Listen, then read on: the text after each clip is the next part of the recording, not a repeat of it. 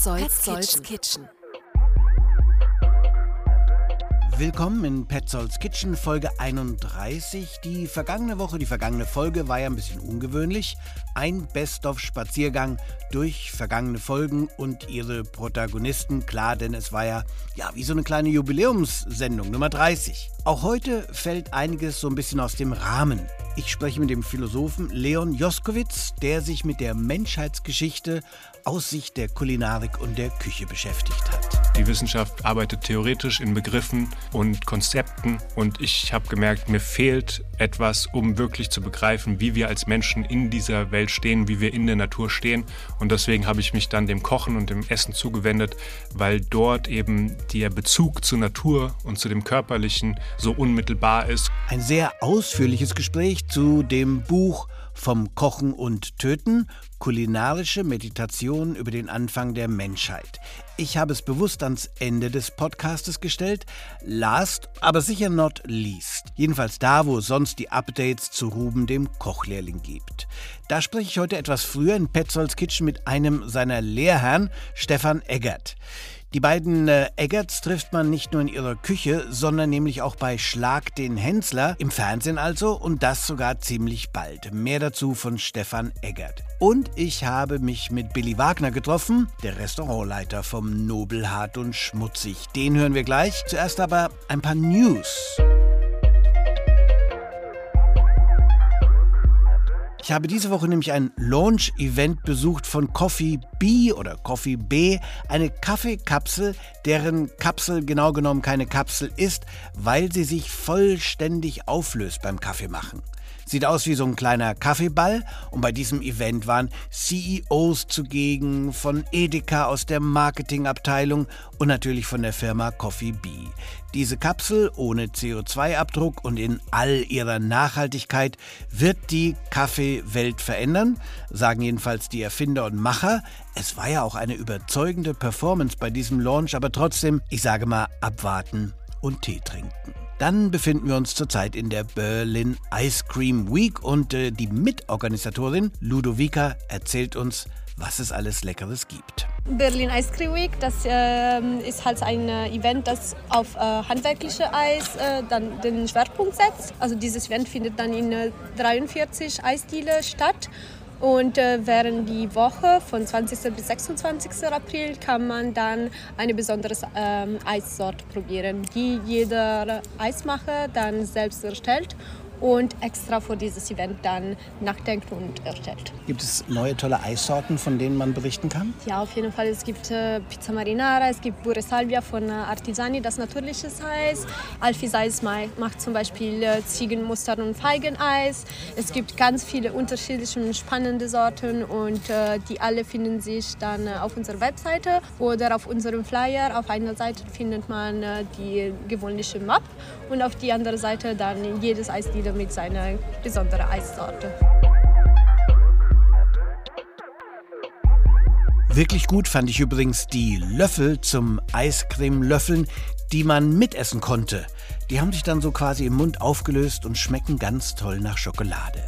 Infos zu den 43 Eisdielen findet ihr unter true-italien.com. Und damit komme ich zu meinem ersten Gesprächspartner, ein Paradiesvogel der kulinarischen Szene Berlins, Billy Wagner, Restaurantleiter vom Nobelhart und Schmutzig. Radikal regional ist das Motto und zum wiederholten Male hat das Restaurant Nobelhart und Schmutzig in diesem Monat einen Stern vom Guide Michelin verliehen bekommen. Hat mich ehrlich gesagt in dem Zusammenhang jetzt vom Gespräch weniger interessiert, sondern interessiert hat mich das Schnitzel, das man im Nobelhart und Schmutzig essen kann ohne die anderen Gänge. Also man kann in dieses Restaurant auch für nur einen Gang reinschnuppern. Billy Wagner und sein Team sind immer für ausgefallene Aktionen gut, wie auch zum Beispiel das Schaufenster vom Restaurant, das südlich vom Checkpoint Charlie in Mitte gelegen ist. Oder ist das schon Kreuzberg? Keine Ahnung. Da kann man jedenfalls auf Videos einen Bauernhof, den Zulieferer fürs Restaurant, im täglichen Landleben verfolgen. Schaufenster bzw. Vorhang auf für 10 Minuten Gespräch mit Billy Wagner.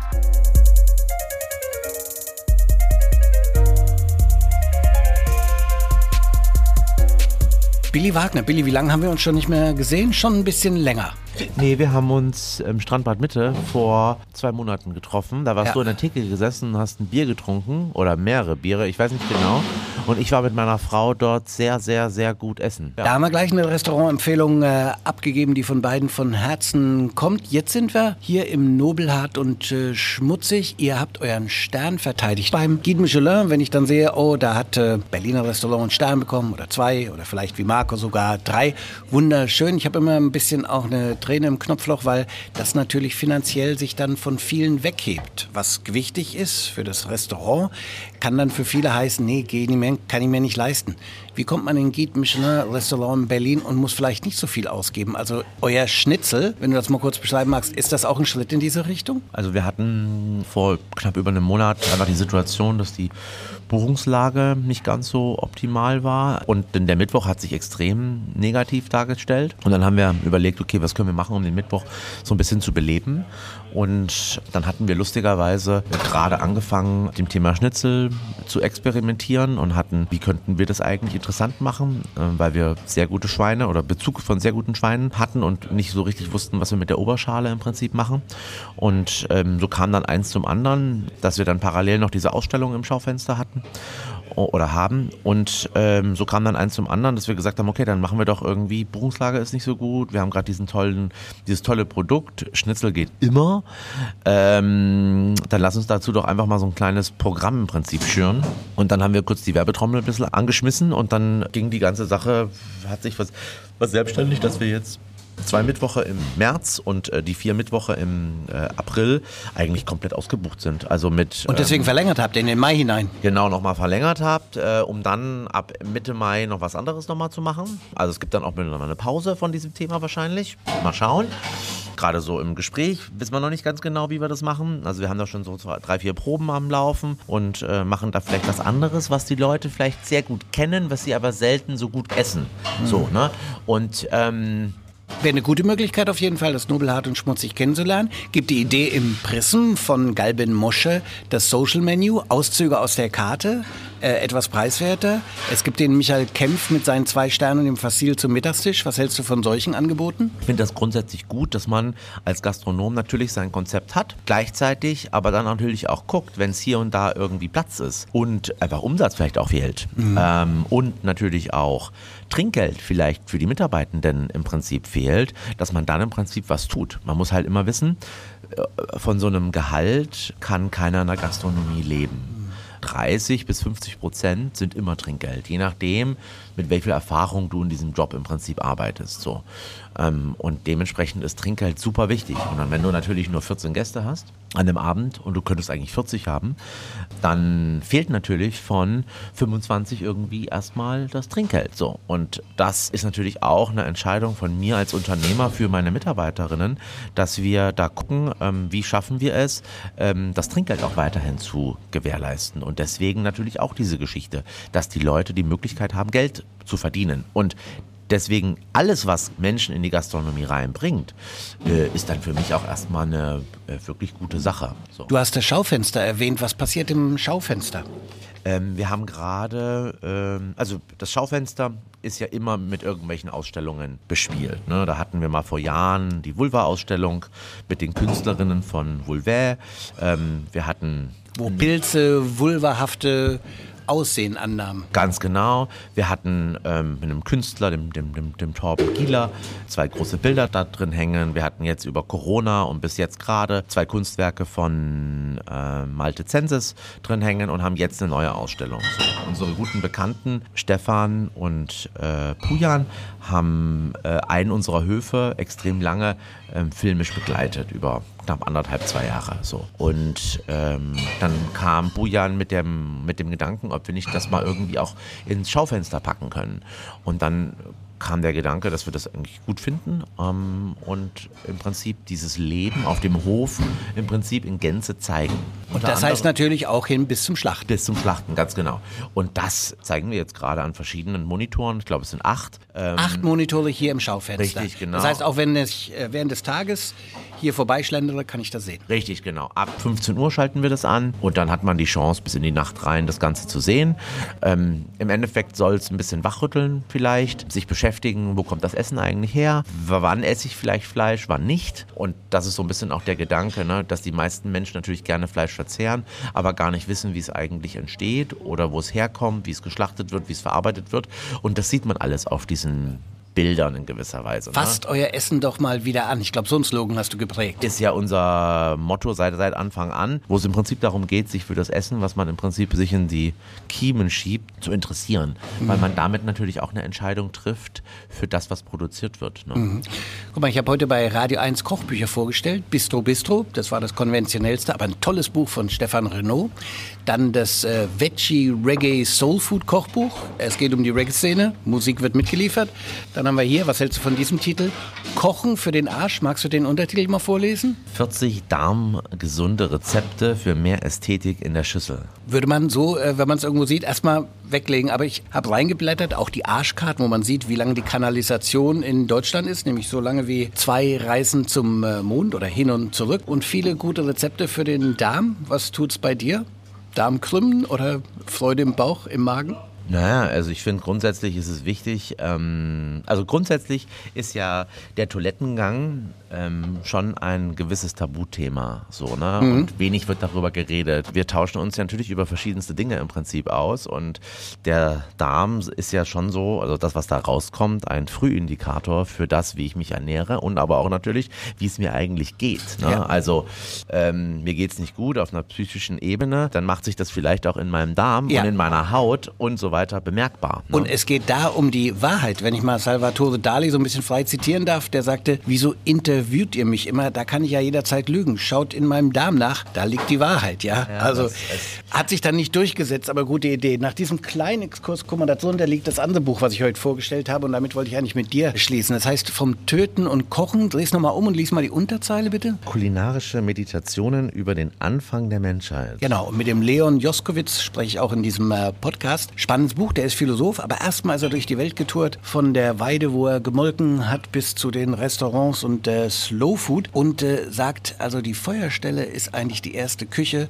Und die sollte man mal über die ganze Menschheitsgeschichte verfolgen, weil der Homo culinaricus, der gibt uns jede Menge Aufschluss über das Leben heute. Quasi eine Zivilisationsgeschichte der Feuerstelle und vom Faustkeil bis zum WMF-Messer. Gute Idee, sollte man darüber mal nachdenken, die Menschheitsgeschichte kulinarisch durchbügeln? Ich finde das erstmal grundsätzlich sehr, sehr gut. Auf der gleichen Seite habe ich, ich komme ja eher vom Trinken als vom Essen. ähm, und da gibt es ein ganz, ganz wunderbares Buch, wenn ich das mal zeigen darf. Es, ich war wieder da. Ja, zeig dich mal mit dem. Es hat den, es hat den äh, sensationellen Titel Drunk. Ja, schau mal. How we sipped danced and stumbled our way to civilization. Ja. Und der erste Satz in dem Buch ist so großartig, äh, der dann schon beschreibt, was dann so ein bisschen hinterherkommt. Äh, und zwar People like to masturbate. Okay, das ist der erste Satz äh, in einem Buch über Drunkenness. Und ich finde es natürlich total wichtig, dass man sich darüber im Klaren im Prinzip ist, was Essen und Getränke eigentlich tun und wieso wir denn so leben, wie wir denn leben und für was Getränke und Essen eigentlich stehen. Und deswegen vom Kochen und Töten äh, ist natürlich, und wenn es dann noch ein Philosoph geschrieben hat, ohne jetzt genau zu wissen, was ich davon halten soll und was da drin steht, aber macht es natürlich total Sinn und, und, und ja. gibt es ein größeres Ganzes und ein besseres Bild über das, wer wir eigentlich sind. Muss noch ein paar Tage warten, dann kommt's äh, raus. Apropos rauskommen, was ist denn im Augenblick auf der Menütafel vom Nobelhart und Schmutzig? Naja, wir sind eigentlich noch im Winter. Das heißt, wir haben momentan nur zwei ganz frische Produkte, die es die Natur im Prinzip hergibt auf der Karte. Das wird sich jetzt wahrscheinlich Anfang dieser Woche schon ändern, ne, weil es jetzt dann doch schon ein bisschen länger warm war. Wir haben seit längerem den wilden Schnittlauch, den wir als Soße gemacht haben und seit, ich glaube, Freitag oder Donnerstag letzter Woche haben wir den ersten frischen Bärlauch auf der Karte, den wir mit Kartoffelpüree und Käse, also so ein Käse-Kartoffelpüree im Prinzip wie so ein, wie so ein Fondue, aber ein bisschen dickfester, belegt haben. Ja. Ich merke mir aus diesem Gespräch äh, das Adjektiv dickfester oder Adverb und äh, so schön es wie immer ist, da hat sich nichts verändert, mit dir zu plaudern, werde ich jetzt ganz schnell nach draußen pirschen, weil diese Friedrichstraße, wo das Nobelhart und schmutzig ist, hat nicht richtig den Platz für einen alten Defender. Ich hätte auch nicht mit dem Defender herkommen sollen, aber das hat sich so ergeben. Egal, egal, egal. Ich sollte den da abziehen. Er parkt vor der Polizeizentrale der Friedrichstraße. Vielen Dank. Ciao.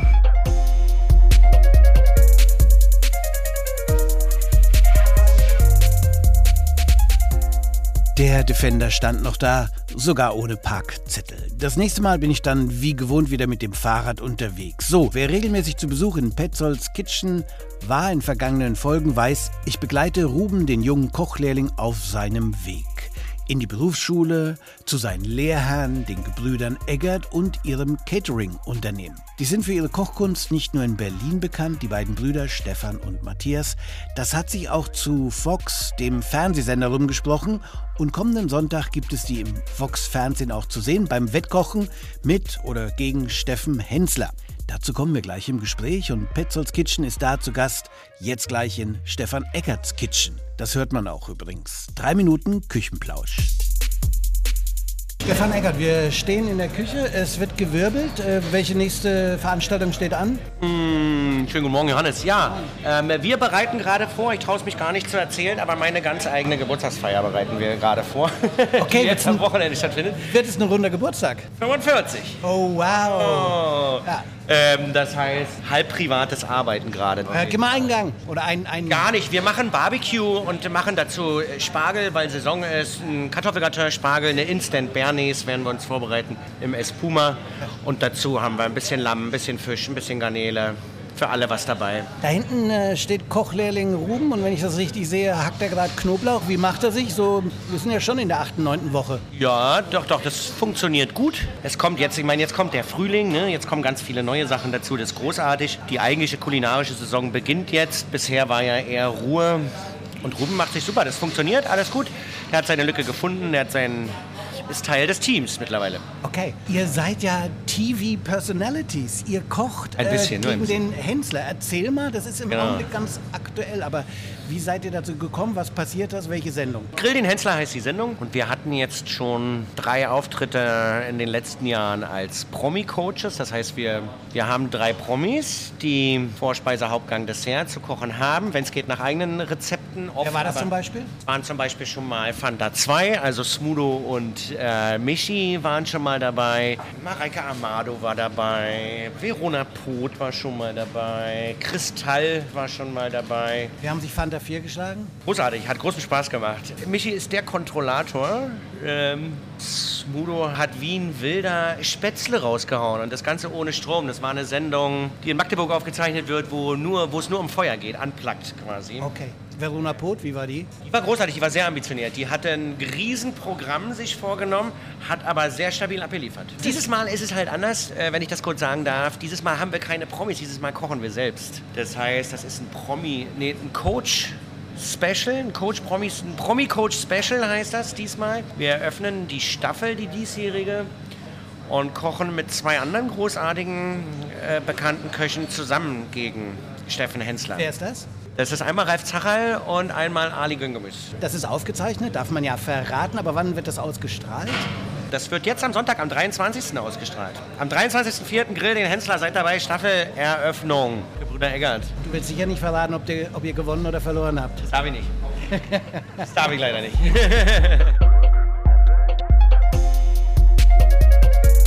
Wer es herausfinden will, Grill den Hensler läuft am Sonntag bei Fox um 20.15 Uhr.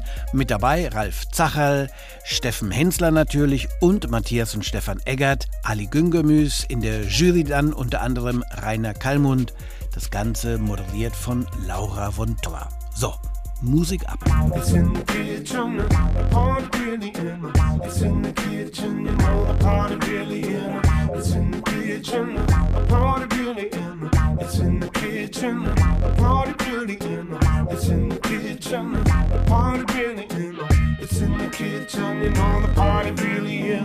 Einmal mehr meine Neuseeland Reggae Faves, Fat Freddy's Drop, spielen übrigens am 14. Juni in der Waldbühne in Berlin und Fat Freddy's Drop könnten nicht besser passen mit dem Song The Nod und Textzeilen wie Find Me in the Kitchen.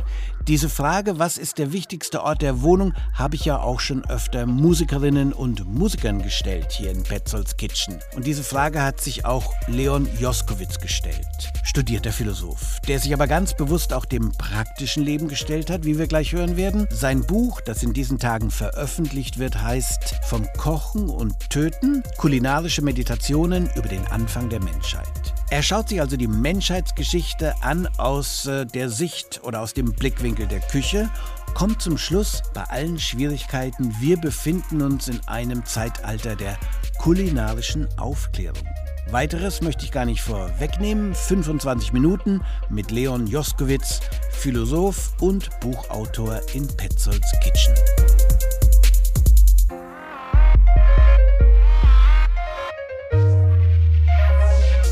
Leon Joskowitz zu Besuch bei Petzolds Kitchen. Das Buch, über das wir sprechen, heißt Vom Kochen und Töten. Interessanter Untertitel Kulinarische Meditation über den Anfang der Menschheit. Grüß dich, Leon. Hallo. Hallo, schön hier zu sein. Das ist dein erstes Buch und äh, bevor wir darüber sprechen, was hast du gemacht, äh, bevor du ein Buchautor wurdest? Ich habe äh, Philosophie studiert und ich habe lange gekocht und gebacken und mich äh, in Europa und der ganzen Welt rumgetrieben und alle möglichen Tätigkeiten ausgeführt, die man so rund ums Essen und ums Kochen machen kann. Okay, Beispiele? Na, ich habe äh, in der Bäckerei angefangen eben, dann habe ich äh, im touristischen Bereich gekocht in Südtirol, ich war auf der Weinlese, auf der Olivenernte, ich war angeln, ich bin zur See gefahren, aus der Fischerboot in Neuseeland, äh, mit den Gauchos in Brasilien, Picanha gegrillt, mit den Maori auch in Neuseeland, Erdöfen ausgehoben, ein Hangi. Pflanzen gesetzt, in der Gärtnerei gearbeitet, alle möglichen Sachen, alles, was ich habe eine Catering-Firma gehabt, neun Jahre lang. Ich habe das kulinarische Festival Frankfurt mit der Buchmesse in Frankfurt organisiert und initiiert. Also es ging mir immer darum zu lernen, wie entsteht unsere Nahrung, wo ist der Anfang der Nahrung eben beim Boden, wenn die Saat aufgeht, wie werden Tiere gefüttert, wie werden die gehalten, wie werden die geschlachtet, wie verarbeitet man die Produkte zu einem hochwertigen Produkt zu einer Speise, wie kommt die auf, zum Gast auf dem Teller. Und das hat mich alles interessiert, ja. Wo war der Sprung oder der Schlüsselmoment vom Akademiker hin zu diesen vielen praktischen Erfahrungen, die du ja im weitesten Sinne in der Kulinarik gesucht hast? Du bist jetzt nicht zu den Tischlern oder Maurermeistern gegangen. Schön, dass du die Tischler erwähnst, weil das wäre die andere Option gewesen. ja. okay. Und äh, der Sprung war darin, dass ich aus dem geistigen Feld der Wissenschaft kommt, eben gemerkt habe, ich muss den Körper mitnehmen, um das Leben zu begreifen. Ich kann so viel nachdenken, wie ich will. Wenn ich nicht auf meinen Körper achte, wenn ich nicht in Bewegung bin, dann werde ich nicht begreifen, was mich als Mensch ausmacht. Wir sind Körper, Geist und Seele. Und äh, nur geistig kann ich den Menschen nicht begreifen. Und das war eben mein Anspruch von Anfang an als Philosoph, zu verstehen, wer bin ich als Mensch. Und in der Wissenschaft ist eben der Körper ausgeklammert. Die Wissenschaft arbeitet theoretisch in Begriffen und Konzepten. Und ich habe gemerkt, mir fehlt etwas, um wirklich zu begreifen, wie wir als Menschen in dieser Welt stehen, wie wir in der Natur stehen. Und deswegen habe ich mich dann dem Kochen und dem Essen zugewendet, weil dort eben der Bezug zur Natur und zu dem Körperlichen so unmittelbar ist und weil wir immer wieder darauf zurückkommen, weil wir immer wieder Hunger haben und immer wieder uns dem zuwenden müssen, um eben uns zu nähren und uns dadurch auch zu formen. Mhm. Also das sind ja auch schon zwei philosophische Ansätze, die verarbeitet werden. Karl Marx, äh, das Sein bestimmt das Bewusstsein sein, vielleicht auch der Feuerbach. Die Philosophen haben die Welt nur verschieden interpretiert. Es kommt aber darauf an, sie zu verändern. Wo ist dein Moment, der in das Buch reinfließt, das da heißt vom Kochen und Töten? Worum geht es? Wenn es so einfach wäre, es zu sagen, hätte ich kein Buch geschrieben. es ist tatsächlich ein bisschen kompliziert, aber im Grunde geht es um die Frage, wie wir als Menschen in der Welt stehen und ob wir vielleicht in der Lage sind, sie anders zu gestalten, als sie derzeit ist. Weil dass sie derzeit irgendwie nicht in Ordnung ist, das scheint ja allen klar zu sein. Das ist ja wie so eine Grundstimmung, äh, nicht nur in Deutschland, glaube ich, aber vor allem in Deutschland, dass es so nicht weitergehen kann oder so nicht sein soll. Und ich frage mich halt, wo kann man ansetzen? Und eben, wie ich schon sagte, bei meiner Versuch, mein Leben zu gestalten, habe ich eben in der Küche angesetzt. Und da habe ich immer weiter drüber nachgedacht und habe die Küche, und vielleicht geht es darum, vielleicht geht es um die Küche als sozialen Ort, als den Ort, in dem wir erst unsere Speisen gestalten und dann, indem wir darüber entscheiden, wie wir die Speisen verteilen zum Beispiel, auch unser soziales Miteinander gestalten. Weil stell dir vor, am Anfang der Zeit jagen wir zusammen in der Gruppe ein Tier.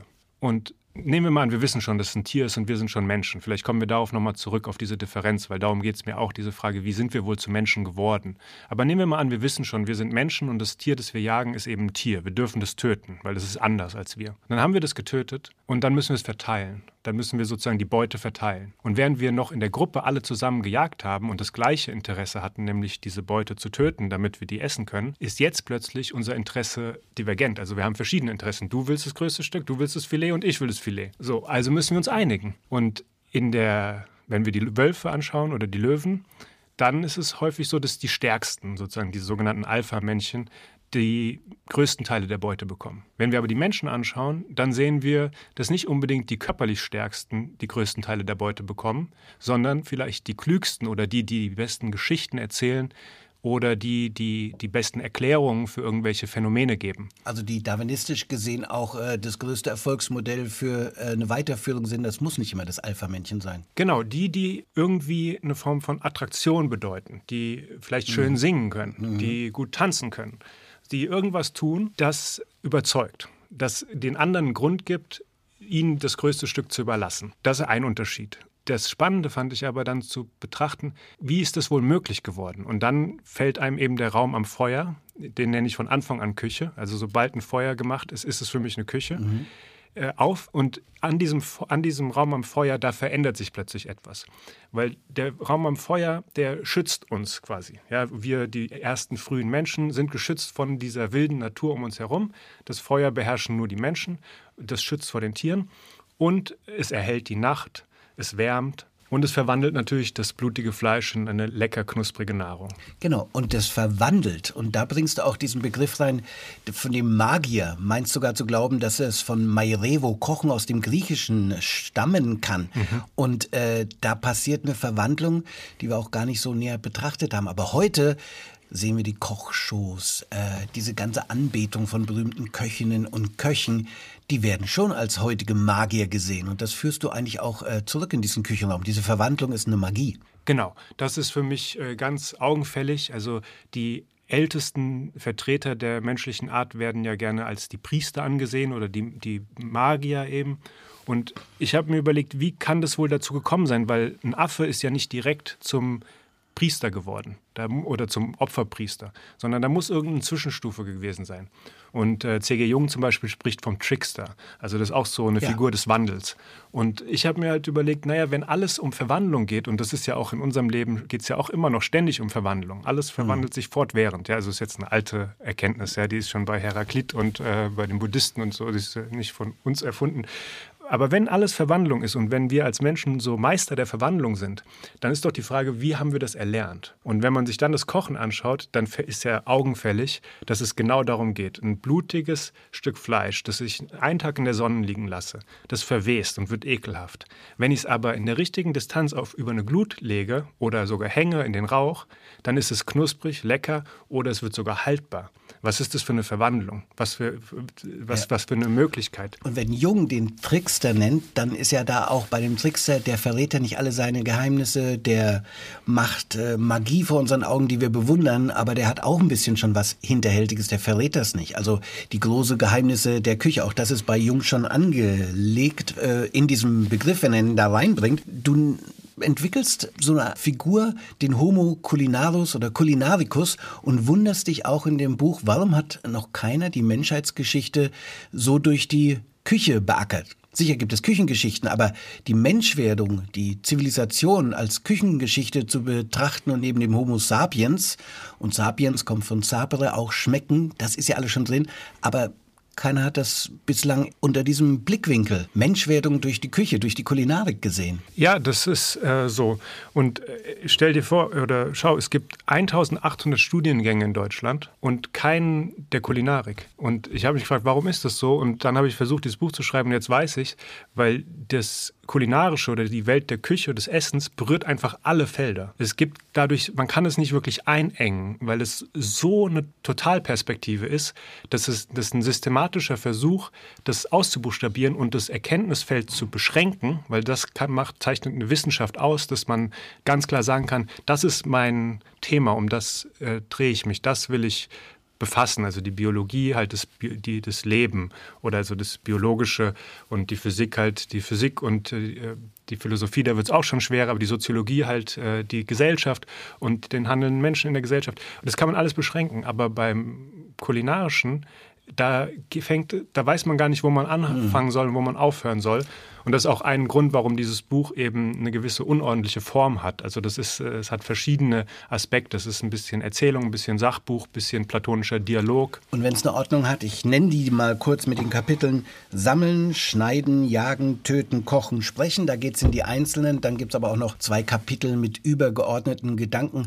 Jetzt haben wir schon einige Philosophen genannt. Wenn ich mal den Brecht reinbringe, der hat ja auch über die Schule gesagt, wenn wir die nochmal neu machen würden und nicht nach diesem alten Bismarckschen Modell, wo einfach brave folgende Bürger erzogen werden sollen, würden wir diese Schule komplett anders gestalten. Kulinarik wäre bei mir auch ein Hauptfach, weil das ist zeitgemäß. Also nicht nur schmecken oder so, aber man kann es auch über das Schmecken erfahren, aber einfach Essen, Ernährung als eines der wichtigsten Fächer für das Leben. Ich glaube, da musst du dir gar keine Sorgen machen, das kommt. Also wir sind, das schreibe ich ja auch, ähm, in einem Zeitalter der kulinarischen Aufklärung. Also wir sind quasi jetzt dabei. Und ich habe gestern gehört, habe ich nicht bei dir gehört, über den Food Hub, der hier in Berlin äh, Ja, das, äh, es geht um den Food Campus, äh, an dem Jörg Reuter mitwirkt. Genau. Und äh, das ist auch wieder ein Baustein von den vielen, vielen Akteuren und einzelnen Bausteinen, die gerade gleichzeitig nicht nur in Deutschland passieren, wo Leute eben ein Bewusstsein dafür entwickeln, dass die Küche, das Kochen, das gemeinsame Essen, das Teilen, dass das wesentliche Aspekte des sozialen und des menschlichen Lebens sind und dass wir darüber noch viel genauer nachdenken müssen, um besser zu erkennen, wie wir, wer wir sind und wie wir auch auf eine neue Art in die Natur passen könnten. Du sagst, das kommt und irgendwo im Buch ist ja auch das Plädoyer, wer Tier essen will, sollte mindestens einmal beim Töten dabei sein, das Ritual miterleben. Wie du es, glaube ich, mit fünf Jahren zufällig in Italien gesehen hast, beim Schlachten eines Lamms, hast du um die Ecke geschaut und die waren dann noch sauer, die äh, Fleischermeister da in Italien, dass du das als Kind miterlebt hast. Aber sei es so oder so, ist ein Weg zurück von der Entfremdung die wir heute ständig leben, wenn wir die Dose aufreißen, äh, ist das überhaupt machbar, denkbar? Na, nicht im absoluten Sinne. Also es geht nicht darum, irgendwie zurück in die Natur zu geraten, sondern wir haben schon als Menschen eine besondere Stellung innerhalb äh, dieses äh, lebendigen Organismus, der auf dieser Erde lebt. Lovelock nennt es Gaia oder so. Man muss da nicht ins Spirituelle oder Esoterische gleich gehen. Man kann es auch ganz naturalistisch sich anschauen. Und äh, wir haben eine besondere Stellung. Und wir werden die nicht los. Ich, ich will die auch gar nicht loswerden. Ich finde es schön, ein Mensch zu sein. Und gleichzeitig haben wir diese ganzen Probleme, die, die hier halt existieren. Und jeder natürlich unterschiedlich. Also dieses Wir ist sehr differenziert, wenn man genau hinschaut. Und ich glaube, dass es wichtig ist, ich habe das selber als Erfahrung gemacht und ich würde es sozusagen auch den anderen empfehlen, sich damit auseinanderzusetzen, wie man sich aus der Welt nährt. Und wenn man Fleisch isst, dann ist eben das Töten ein elementarer Bestandteil der Ernährung. Also das gehört dazu. Und wenn man das nicht wahrhaben will oder das sich nicht anschaut, wenn man nicht die Bereitschaft aufbringt, diesem Akt des Tötens ins Gesicht zu schauen und dem Tier auch ins Gesicht zu schauen und es anzuhören, wenn es schreit, wenn es abgestochen wird oder wenn es die Kehle aufgeschnitten wird, dann verdrängt man halt einen Teil des Lebens. Und ähm, alles, was verdrängt ist, kommt zurück. Das, das wirkt auf eine andere Art in uns nach, egal ob das irgendwelche persönlichen oder gesellschaftlichen Traumata sind oder ob es eben dieser ganz äh, vermeintlich simple und äh, natürliche Fakt des Tötens ist, das kommt alles zurück. Und ich glaube, deswegen ist es wichtig, sich damit auseinanderzusetzen, um eben ja, klarer und bewusster im Leben zu stehen. Mhm. Es gibt auf diesem Planeten einen großen Konsens, dass äh, man nicht Menschen tötet. Gut, äh, so groß ist der Konsens in diesen Tagen, wie man äh, sieht, auch nicht. Aber in der Küche, wenn man jetzt mal von Menschen und Kannibalismus absieht aus früheren Zeiten oder leider auch in jetzigen, dann ist die Küche der Ort, wo das Töten eine ethische Diskussion wird. Genau, so habe ich mir das erklärt, weil man sieht ja bei Tieren auch, dass sie einander töten. Und äh, bei Tieren kann man aber keine Gewissensbiss oder Skrupel beobachten. Wir können uns auch mit denen nicht unterhalten, deswegen ist das ein bisschen schwierig. Aber wir gehen nicht davon aus, und es gibt keinen Grund davon auszugehen, dass es bei Tieren sowas wie ethische Diskussionen darüber gibt, wer wird jetzt getötet oder wenn nicht. Bei uns gibt es die aber. Wir können miteinander ins Gespräch kommen und uns darüber verständigen, wie zum Beispiel, wie hat dir der andere geschmeckt oder wie hat dir das Tier geschmeckt oder wie hast du dich gefühlt, als du dieses Tier getötet hast und oder du kannst oder ich kann dir sagen so, ey, ich habe keinen Bock morgen mit auf die Jagd zu gehen, weil es einfach brutal, diese Jagd. Und ich habe hier Linsen angebaut und äh, da wachsen die frischen Kräuter. Äh, lass mal nur einmal im Monat auf die Jagd gehen. Lass nicht jeden Tag loslaufen.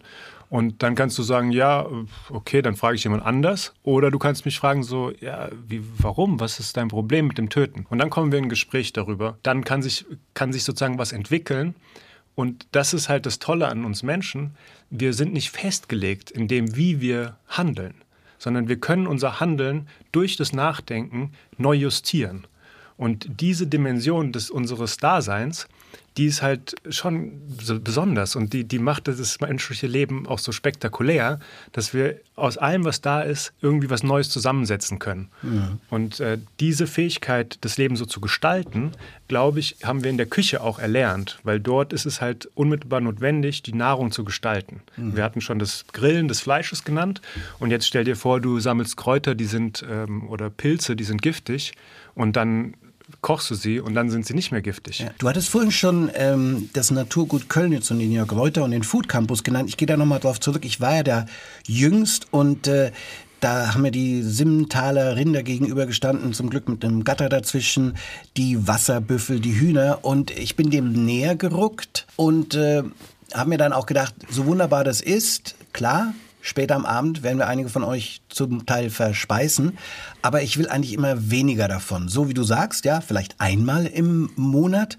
Und äh, man ist dieser ganzen Natur näher gerückt. Und das ist total wichtig. Also, und da ist viel in diesem Buch drin wo ein Verständnis von diesem Tier auch wieder näher gerückt wird. Also man sagt, Tiere sind nicht rational, keine Sinnlichkeit und so, die, keine Transzendenz in Vergangenheit und Zukunft ist Blödsinn. Mein Labrador lernt immer mehr, was Zukunft heißt. Wenn ich aus der Tür gehe und lasse ihn da, merkt er immer mehr, das ist zwar nicht schön, aber im Normalfalle ist er immer wieder gekommen. Und aus der Vergangenheit äh, hat er total viel gelernt. Der weiß genau, was läuft. Äh, gehen wir zum Auto und er muss wieder Auto fahren. Er hat sogar eine Ahnung, wie lang die Autofahrt wird. Das kann man alles sehen. Also das Tier, schon bei Jonathan Safran vor, Tiere töten haben wir das, wird wieder auch anders begriffen. Das brauchen wir, glaube ich, auch um Tiere essen zu können. Also den letzten Zusatz würde ich jetzt erstmal beiseite lassen, ob wir es brauchen, um sie essen zu können, weil wir essen sie ja quasi auch äh, ohne über sie nachzudenken zur Zeit, aber um zu einem anderen Verhältnis mhm. zu, den anderen, äh, zu den Mitgeschöpfen. Aber wenn wir sie essen, ohne drüber nachzudenken, ist es eine Art Kompensation, hast du ja auch gesagt, eine Verdrängung. Ja. Und mit der werden wir auf Dauer nicht glücklich. Da werden wir jetzt schon nicht glücklich. Also das ist ja ähm, zurzeit äh, sichtbar. Also die die ökologischen Verwerfungen, die der Mensch hervorgeruft, äh, die sind ja äh, brutal und für alle sichtbar. Bei dir heißen die Fleischfresser, also große Betonung auf das Fresser, sind ökologische Störenfriede. Äh, genau, ich spreche an einer Stelle auch von einem Evolutionsbruch, äh, das, den ich gerade ähm, beobachte oder den wir beobachten. Und äh, dass wir halt keine, also wir als menschliche Spezies, die in kapitalistischen Strukturen organisiert ist, keine zufriedenstellende oder gute Antwort finden auf das Massensterben der Tiere und auf die Zerstörung der natürlichen Umwelt. Und das ist halt ähm, natürlich schon sehr fraglich, ob eine Geisteshaltung, eine Ideologie, die ja eine Gesellschaft immer auch hat, ob die vielleicht falsch ist, so im Kern falsch ist, wenn sie sich selber zerstört. Das finde ich schon, ähm, sollte man mal ganz klar ähm, sagen dürfen und sich überlegen, ob wir vielleicht wirklich sehr falsch liegen, wenn wir in der Lage sind, durch das Wissen, das wir über die Welt gewinnen, uns selber zu zerstören. Vielleicht stimmt etwas nicht mit der Art, wie wir die Welt sehen. Und das ist natürlich auch ein philosophischer Gedanke. Und den habe ich versucht, eben über ein zugängliches Thema, nämlich das Kochen, ein breiteres Publikum zu geben. Und da ist eben die Beziehung zwischen Mensch und Tier zentral. Mhm. Weil wie jetzt der Karotte geht, wenn ich sie aus dem Boden ziehe, das ist halt echt ein weiter Weg, um das zu verstehen. Aber einem Tier kann ich in die Augen schauen. Und äh, das ist, glaube ich, auch eine grundlegende Differenz. Wenn wir uns in die Augen schauen, wie wir jetzt hier gegenüber sitzen im Studio, dann erkennen wir uns auch in dem anderen wieder. Also du kannst dir vorstellen, wie es ist, hier zu sitzen, wo ich sitze, und ich kann mir vorstellen, wie es ist, da zu sitzen, wo du sitzt. Ganz einfach, weil wir auch, ja, weil wir ähnlich sind. Wenn jetzt aber der Labrador an meiner Stelle hier sitzt, dann kannst du dir vielleicht vorstellen, wie es sich für ein Labrador ist, mhm. aber ob er weiß, wie es ist, du zu sein, das kann man nicht mehr wissen. Da ist sozusagen ein Unterschied. Das heißt aber nicht, dass du berechtigt bist, also du kannst es dir natürlich herausnehmen, den Labrador oder ein Huhn zu töten und zu essen, aber beim Huhn machst du es vielleicht, beim Labrador machst du es nicht. Und dann frage ich mich, warum? Weil biologisch, die Biologen sagen uns, der Unterschied ist nicht so groß. Also Mensch-Huhn Hund. Das ist ein bisschen den Ja. genetische Unterschiede, das ist nicht so wichtig. Juristisch ist es ganz klar, du darfst den, das Huhn töten, du darfst auch den Labrador töten. Der Hund ist ein Ding, genau wie das Huhn. Aber moralisch und ethisch ist es nochmal anders. Da sagst du nämlich, den Hund töte ich nicht. Und warum ist das so? Aus meiner Sicht, weil du mit dem Hund kommunizieren kannst. Mit dem Hund kannst du Vereinbarungen treffen. Du pinkelst nicht in die Wohnung, dafür kriegst du Fressen. Oder vielleicht auch ist es auch nicht Nutzen und Gegennutzen so, aber es ist eine Vereinbarung. Aber es gibt ein Regelwerk. Leon Joskowitz vom Kochen und Töten kulinarische Meditation. Meditation, wiederhole ich nochmal bewusst über den Anfang der Menschheit. Wer jetzt noch keine Lust bekommen hat, äh, dieses Buch zu lesen, dem ist aus meiner subjektiven Sicht nicht zu helfen. Ich habe noch zwei kurze Fragen, Leon. Das eine ist, wir haben jetzt von dem Essen gesprochen, von der Ethik. Es geht ja aber auch um ein Werkzeug. Quasi verfolgst du den Faustkeil über die Menschheitsgeschichte bis hin zum WMF-Messer. ja, so ist es. Also nicht nur zu dem, sondern zu allen möglichen Messern. Genau, wir wollen jetzt keine Werbung machen. Aber- Solingen, WMF, was gibt's noch? Gibt jede Menge. Porsche-Messer. Äh, das ist alles okay. Aus meiner Sicht ist, und nicht nur aus meiner Sicht, sondern ähm, ich musste mich ja auf ganz viele andere Wissenschaften stützen, um dieses Buch zu schreiben. Ich konnte das ja nicht alles selber herausfinden. So. Und die Archäologie sagt halt, das älteste Artefakt, das wir kennen, ist ein Faustkeil. Das heißt, ein Stein, der an der einen Seite von der Faust umfasst wird und auf der anderen Seite eine Klinge oder eine scharfe Kante hat. Und wenn wir uns das vorstellen, das, dann ist es halt wirklich kaum ein Unterschied zu einem Messer, das an der einen Seite einen Griff hat und auf der anderen Seite eine Klinge. Und jetzt stellt man sich vor, das sind zwei, drei Millionen Jahre, dass die ältesten Faustkeile gefertigt wurden, so sagen die Archäologen. Und das ist ja ein unglaublicher Zeitraum, zwei bis drei Millionen Jahre, in, seit denen Menschen in der Lage sind, mit Klingen andere Tiere zu zerschneiden.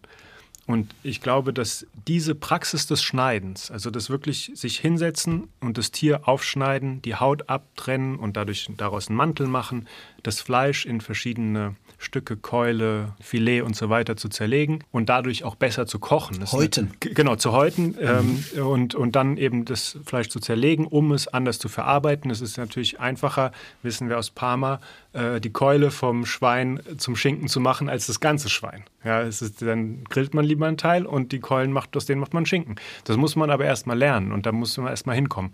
Und da ist eben das Schneidewerkzeug so zentral. Und es ist auch zentral in dem Umgang mit dem Tieren, was das Töten eben angeht, weil wir uns beim Töten mit einem Werkzeug, mit einer Klinge beobachten können. Tiere töten einander, indem sie sich sozusagen verschlingen. Also das, das Raubtier, das taucht ja quasi in, das, in seine Beute rein und, und ist sozusagen unmittelbar am Hals der Beute. Wenn man aber aus der Distanz tötet, wie das Menschen tun, dann kann man dem Tier in die Augen schauen. Also man sieht das andere, das Tier an und man sieht sich selber auch, man sieht die Angst des Tieres und die kennt man natürlich auch. Alle Menschen kennen die Angst. Dadurch entsteht, glaube ich, diese Distanz, die zu einem Reflexionsprozess und einen äh, möglich macht und ich kann mir vorstellen, es ist natürlich nicht nachzuweisen, deswegen sage ich ja, es ist keine Wissenschaft, was ich da mache, sondern es ist auch immer Erzählung. Es geht auch um die Frage, wie viele narrative Elemente sind in unserem Wissen geborgen, wie gehen wir damit um, dass sie immer da sind. Aber ich kann mir vorstellen, und für mich ist es sozusagen die beste Erklärung, die ich gefunden habe, dass diese Art zu töten und dieser Blick auf die anderen und der Gedanke, dass ich selber auch der sein könnte, der getötet wird, sozusagen ein Schritt war auf dem Weg zum menschlichen Bewusstsein. Letzte Frage. Du bist Philosoph, du bist Empiriker, Kulinariker, du betreibst äh, Meditationsforschung im Narrativ deines eigenen Buches, Anthropologe.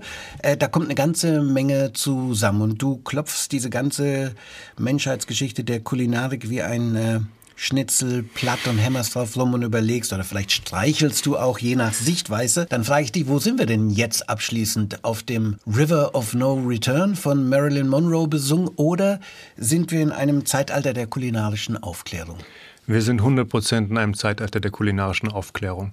Wir sind in einem Zeitpunkt der Geschichte, wo ganz viele Menschen ein unglaubliches Interesse am Kochen entwickeln und wo wir ein, wo sich Karl Marx Versprechen oder seine Analyse, dass die Bourgeoisie, die bürgerliche Gesellschaft dazu da ist, die Produktionsmittel fortwährend zu revolutionieren, um die Produktivität so sehr zu steigern, dass es genug für alle gibt, wo das erfüllt ist. Das muss man sich ja auch mal, das ist wie ein bisschen verschütt, dieses Wissen. Aber faktisch ist seit einigen Jahrzehnten genug Nahrung für alle da. Die technischen Mittel sind ausgereift. Wir haben kein Produktionsproblem mehr, zum ersten Mal in der Geschichte der Menschheit. Wir haben ein Verteilungsproblem. Und das ist auch, was man beim Kochen lernen kann und beim Kochen für andere Menschen, dass wir nur die Sachen anders verteilen sollten, um eben den Hunger in der Welt zu besiegen, der nämlich der größte Skandal von allen ist. Also ökologisches Problem hin oder her, dass Menschen hungern, das ist das echte Problem auf diesem Planeten. Dass die Menschen sich vielleicht selber ausrotten, weil sie zu dumm sind, besser zu leben, ist eine andere Frage. Aber was uns wirklich als soziale Frage, was uns wirklich angeht, ist, dass Menschen hungern.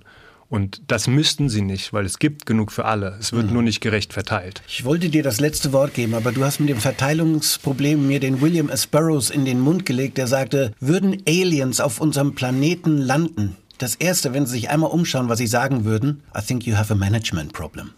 So ist es. Und ich glaube, in der Küche kann man viel darüber lernen, wie man das besser managen könnte hier mit uns. Vielen Dank, Leon. Danke. Leon Joskowitz. Ich hatte ja eingangs gesagt, etwas anders heute das Treffen in Petzolds Kitchen, eine philosophische Annäherung. Ich habe das Buch, klitzekleines Wortspiel an der Stelle, verschlungen. Es heißt Vom Kochen und Töten, kulinarische Meditationen über den Anfang der Menschheit, erscheint am 24. April. Kommende Woche erzähle ich euch von meinem Besuch im Mastan oder Mastin Bistro Restaurant an der Gneisenauer Straße von Jan Mastan Duono französischer Starkoch. Ganz neu eröffnet das Restaurant, was den hier von Marseille und Paris und der Arbeit mit Alain Ducasse nach Berlin gebracht hat, das erzählt er uns in der nächsten Petzolds Kitchen Folge. Bis dahin, lasst es euch gut gehen. Petzolds Kitchen, der Foodie-Podcast aus Berlin.